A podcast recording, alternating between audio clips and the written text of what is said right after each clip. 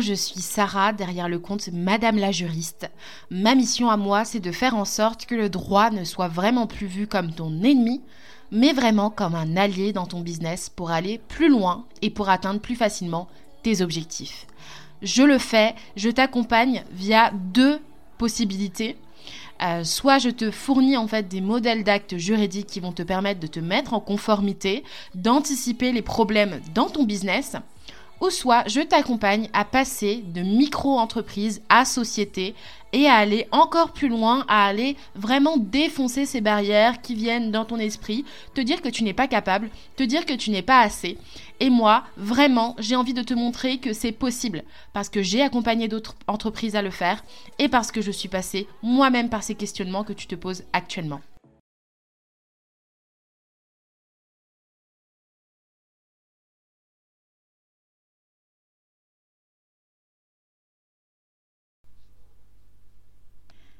Désolée, mais je vais devoir le dire. Je vais devoir le dire parce que sinon personne te le dira aujourd'hui. Genre, personne va se lever en plein milieu de la foule pour te dire ce que je vais te dire là. Donc je vais le faire, ça va pas être agréable, mais il le faut pour que ça fasse un petit effet électrochoc et que tu commences à te dire ok, c'est bon, je suis prête pour la prochaine étape. En fait, on n'a pas besoin, le monde de l'entrepreneuriat n'a pas besoin d'une énième personne qui se cherche des excuses tout le temps, tout le temps, tout le temps pour ne pas aller là où elle voudrait être. En fait, personne n'a besoin encore de plus une personne qui va dire ouais mais moi regarde, euh, j'ai pas eu les mêmes euh, j'ai pas eu les mêmes facilités dans ma vie entrepreneuriale. Ouais mais moi regarde je suis pas née avec une cuillère en argent dans la bouche. Regarde moi euh, j'ai grandi dans un HLM regarde moi je suis une femme et puis les femmes ont moins d'opportunités. En fait personne t'attend au tournant. C'est ça le truc. C'est que personne ne t'attend au tournant euh, personne n'attend que tu prouves une ascension sociale de malade. Personne n'attend que tu fasses le métier de tes rêves. Personne n'attend que tu aies la rémunération idéale que tu souhaites. Personne n'attend que tu casses les règles dans lesquelles la vie t'a mise. C'est pareil pour une personne qui est, je sais pas, euh, riche héritière.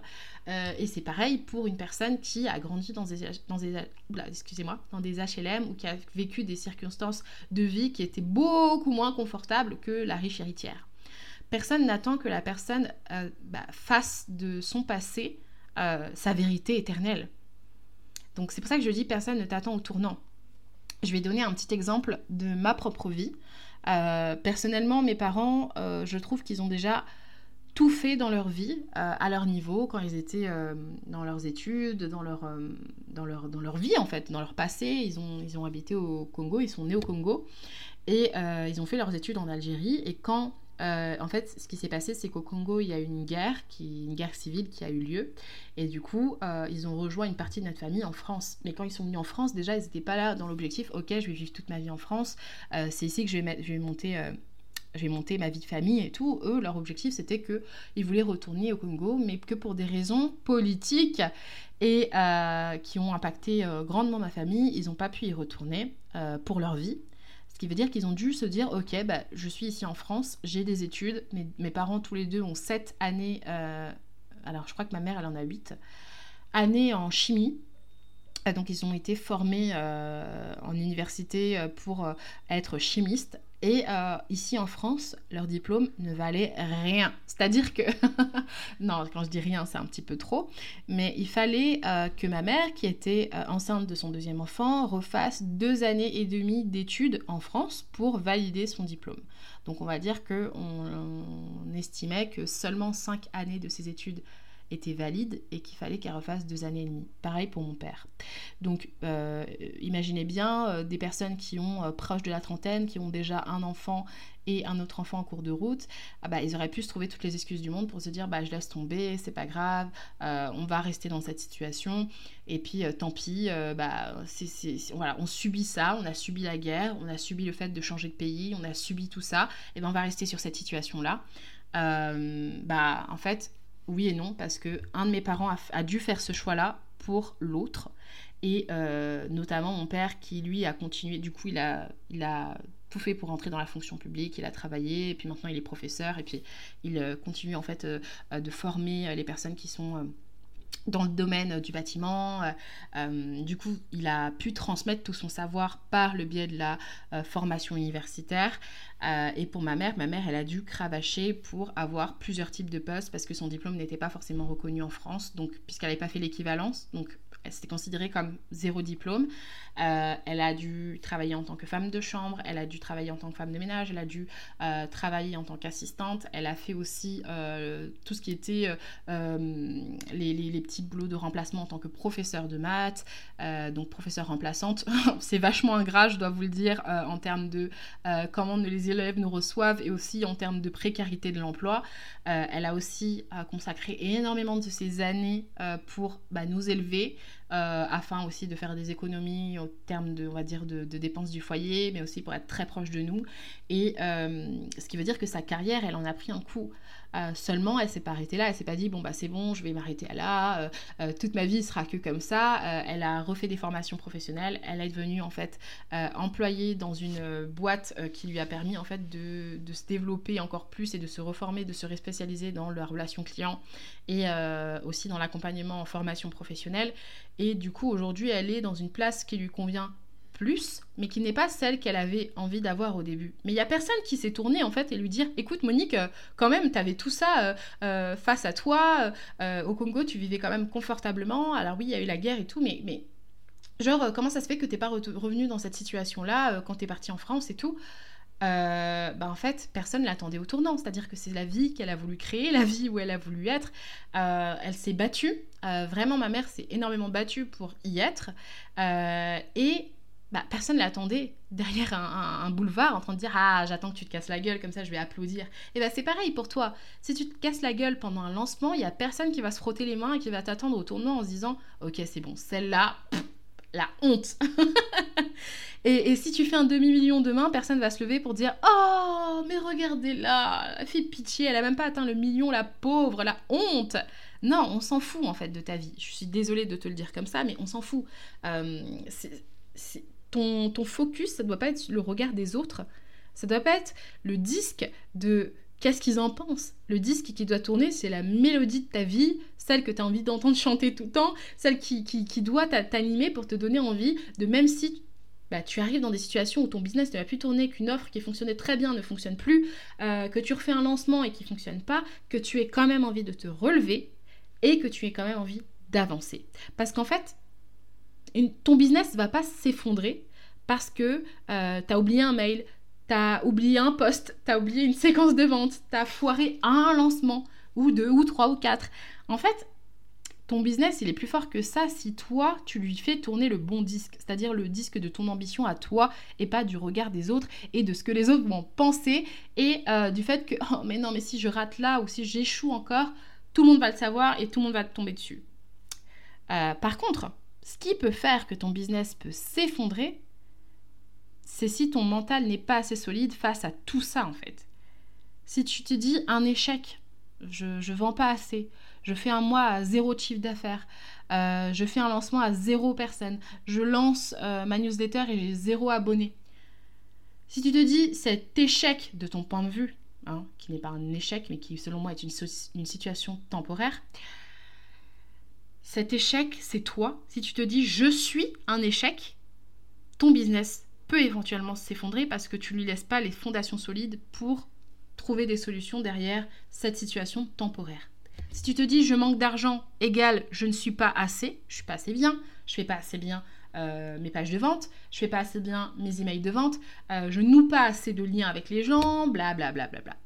Te dis en fait c'est que c'est toi le problème euh, intrinsèque qui fait que ça ne fonctionne pas et que ça ne fonctionnera pas du coup pour toujours tu es en train de laisser ton business s'effondrer parce que tu ne le retiens pas avec des fondations solides. Si tu te dis, euh, bah, je n'ai pas un bon taux d'ouverture dans ma newsletter, euh, égal, je ne suis pas intéressante à lire, on est encore dans ce même schéma où en fait tu as l'impression que le business euh, va s'effondrer parce que en fait tout le monde t'attend au tournant quoi. C'est que les gens, tu as l'impression que si tu écris un mail euh, superbe, exceptionnel, les gens vont courir et dire poussez-vous, je veux lire le mail de euh, Samantha ou que sais-je, je veux lire son mail. Non, en fait les gens s'en foutent.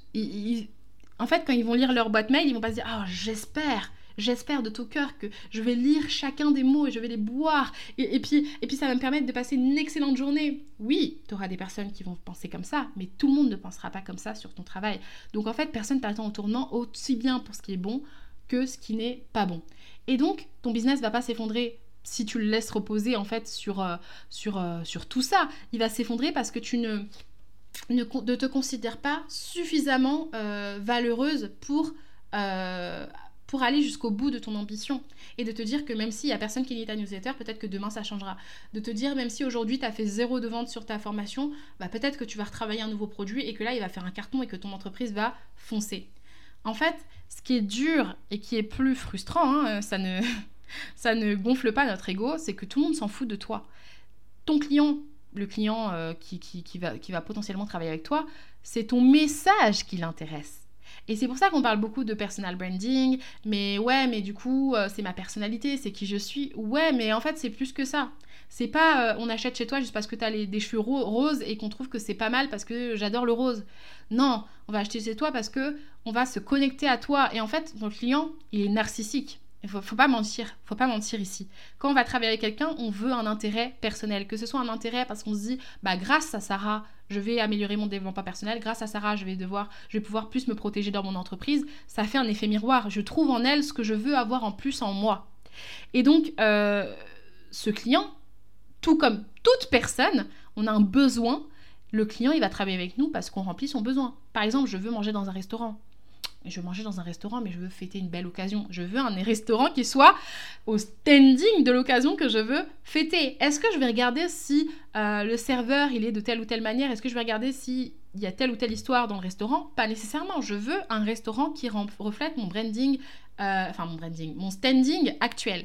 Donc, si je veux faire une belle fête et que je veux vraiment célébrer à la hauteur de ce que je veux, je vais choisir tel ou tel restaurant, mais je vais certainement pas en choisir un autre. C'est pas parce que je n'aime pas la nourriture, c'est pas parce qu'ils sont pas sympas, c'est pas parce qu'ils sourient, ils sourient pas assez, c'est pas parce que leur communication n'est pas bonne, c'est parce que je suis comme toute personne, comme tout client qui va acheter chez toi, je suis euh, égocentrique à ce niveau-là. C'est-à-dire que je cherche un intérêt, je cherche à, à s'ouvrir mon besoin à moi. Et du coup, si toi tu n'y réponds pas, quelqu'un d'autre le fera à ta place. Si par exemple, moi, mon besoin, c'est euh, je veux absolument faire une soirée à 22h dans un Airbnb et que dans le Airbnb, il y a écrit que ce n'est pas possible de faire des soirées, bah, je vais pas aller là-bas. Pourtant, l'hôtel euh, le, comment dire, l'espace est bien, euh, le logement est bien, tout a l'air super cool, le quartier est super. Ouais, mais ça répond pas à mon besoin actuel. Et c'est pas parce que la personne est nulle, mais c'est parce que je pense à mon intérêt, je sors mon argent pour mon intérêt. Donc, sors du filtre de la médiocrité, euh, c'est-à-dire du filtre de se dire je suis pas assez, je suis médiocre, je ne suis pas assez bien. Et mets enfin le filtre de la puissance et de l'excellence qui réveille, qui se, comment dire, qui sommeille déjà en toi. Euh, pas dans le sens où tout ce que tu fais doit être parfait, mais dans le sens où ma mère, lorsqu'elle était une femme de ménage dans un hôtel, elle ne s'était pas arrêtée en plein milieu d'un rangement juste parce qu'elle avait mal fait un pli du lit. Elle a persévéré, elle s'est dit peut-être qu'un jour ce sera mon lit que quelqu'un sera en train de plier, peut-être qu'un jour euh, je n'aurai plus à faire ça et je serai enfin là où je voudrais être. Mais elle ne s'est pas arrêtée en plein, en plein balayage pour dire oh ça me saoule, il y a toujours autant de poussière, allez, j'en ai marre, j'arrête et puis je m'en vais. Non, parce qu'elle était dans un état où en fait elle n'avait pas le choix. Mais maintenant dis-toi aujourd'hui que tu as l'opportunité d'avoir le choix de te dire je pleure ou je me relève. Et là, ça c'est fort en fait.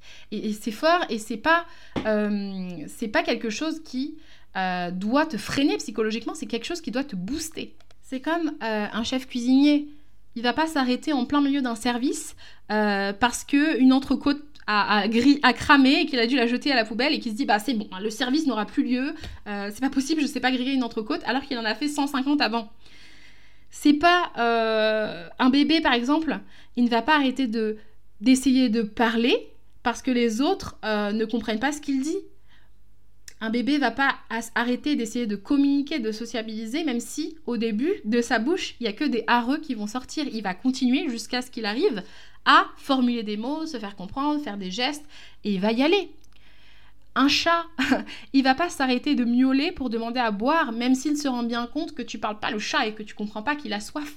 Il va continuer, il va te faire des gestes, il va courir vers la, gamelle et puis il va revenir vers toi, il va te frotter, il va retourner. Bref, il va pas s'arrêter là. Il va pas se limiter à se dire ok aujourd'hui elle me comprend pas, bah c'est bon alors. Je vais, je vais décider de mourir assoiffé et je vais rester là. Non, encore heureux. Il va avoir ce côté où il se dit c'est plus fort que moi, il faut que j'y aille parce que si je ne le fais pas, je ne vais jamais pouvoir boire. L'enfant, bah, si je le fais pas, on va jamais pouvoir me donner euh, le tété ou le biberon. Euh, le chef cuisinier va dire bah, si je continue pas, il y aura des clients insatisfaits et peut-être que je vais devoir plier boutique. La femme de ménage va dire bah écoute, si je ne fais pas la mission pour laquelle je suis payée aujourd'hui, bah, je ne pourrai pas payer mes factures, je ne pourrai pas continuer en fait à euh, préparer la vie que je veux pour mon enfant, pour moi. Euh, et donc toi aujourd'hui, si tu te dis j'ai mal fait un lancement, faut pas que tu te dises je ne suis pas capable de faire de meilleurs lancements à l'avenir et je ne suis pas capable de, de créer en fait un produit qui réponde aux besoins de mon client idéal parce que justement là tu commenceras à comprendre que ce qui compte c'est plutôt son besoin à lui plus que euh, quoi que ce soit d'autre. C'est-à-dire qu'il aura beau te dire t'es cool, t'es sympa, t'es drôle, j'adore ce que tu fais, si il a envie de fêter ses 18 ans dans un hôtel 5 étoiles, il va pas aller dans ton hôtel, euh, ton motel euh, qu'il y a sur une aire d'autoroute. Pas parce qu'il ne t'aime pas, mais c'est parce que ça ne répond pas à son besoin. Donc du coup, arrête de te mettre dans un filtre de médiocrité euh, quand tu parles de toi, quand tu parles à, ce que tu de ce que tu fais en fait, quand tu te parles à toi-même, et laisse la place à la vraie excellence. La vraie excellence, c'est quoi? C'est euh, pas le mot marketing comme on l'entend. Selon moi, en tout cas, c'est ma perception des choses. Et si vous écoutez ce podcast, c'est peut-être que ma perception, bah, vous la trouvez peut-être intéressante. C'est que l'excellence pour moi, c'est le fait de ne pas s'arrêter à un nom de l'univers et se dire que tu persévères peu importe ce qu'il arrive. Euh, c'est le fait de te dire que il n'y a pas un seul statut qui soit statique chez toi et que tout est euh, modulable. Que si quelqu'un te dit non, tu peux travailler, peaufiner et obtenir un prochain oui.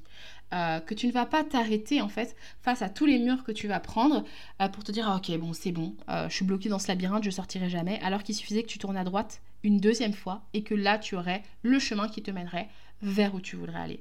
Et donc c'est exactement la différence en fait entre une chef de société qui se prend que des murs et qui continue de se prendre que des murs, que des murs, que des murs parce qu'elle reste sous le filtre de la médiocrité, de se dire bah, ouais mais avant ça marchait, alors je vais continuer de faire ce qui marchait avant alors qu'elle voit bien qu'aujourd'hui ça ne fonctionne plus. Euh, ouais avant euh, ça se passait comme ça et alors qu'elle voit bien qu'aujourd'hui ses clients ne veulent plus la même chose ou ne l'attendent plus pour la même chose.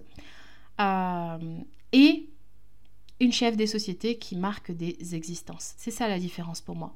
C'est accepter d'être dans un chemin permanent. C'est-à-dire que même si tu atteins un objectif plus tard et que tu te dis ok cet objectif il est un peu confortable et que tu décides de t'asseoir là-bas, tu finiras comme Nokia. Je suis désolée, Nokia, j'ai rien contre vous Nokia, mais Nokia, on s'en souvient bien qu'on avait les vieux téléphones là qui cartonnaient parce que c'était les téléphones de l'époque. Aujourd'hui ils sont où? Ils sont ces téléphones? Ils sont pas un peu trop restés figés dans le passé? Euh, maintenant, aujourd'hui, il y a une autre ère qui évolue, en fait. Et si tu t'arrêtes à OK, c'est bon, j'ai enfin atteint l'objectif d'avoir autant de personnes. Des Nokia, tout le monde en avait des Nokia, là. Les Nokia, qui, c'était des, des, des, briques, ces téléphones. Tout le monde en avait. Et comme les, les téléphones filaires, tout le monde avait des téléphones filaires. Maintenant, aujourd'hui, je vois personne révolutionner le monde du téléphone fixe. Pourquoi? Parce que c'est un marché qui n'a pas voulu évoluer avec son temps. Et j'ai envie de vous dire, euh, je vous souhaite pas du tout de rester dans cette situation-là. Il faut toujours réadapter ou évoluer votre contenu, votre manière de faire en fonction de votre client et de son besoin. Donc faire ça, ça va vous permettre d'arrêter de vous lamenter, de vous dire que vous ne faites pas assez, que vous n'êtes pas assez bien, et vous remettrez enfin le filtre de l'excellence au cœur de votre entreprise parce que l'excellence, elle est humaine, c'est le fait d'évoluer, d'avancer et de ne pas se limiter à des échecs ou des problèmes sur notre parcours. J'espère que cet épisode de podcast vous aura intéressé et euh, j'aimerais vraiment beaucoup savoir où vous en êtes dans votre entreprise. Si euh, vous avez euh, une problématique actuelle, bah, n'hésitez pas à m'en parler sur Instagram. Je me fais toujours un plaisir d'échanger avec vous. et je trouve que la question en fait du mental est primordiale lorsqu'on veut passer en société. Donc si jamais c'est une question qui vous trotte énormément dans votre esprit, vous pouvez très bien rejoindre le programme Legal Up et puis venir parler avec moi de la gestion de société et qu'on vienne un peu dépoussiérer ces vieilles croyances qui vous empêchent aujourd'hui de passer de micro-entreprise à société. Je vous dis à très bientôt dans un nouvel épisode de podcast.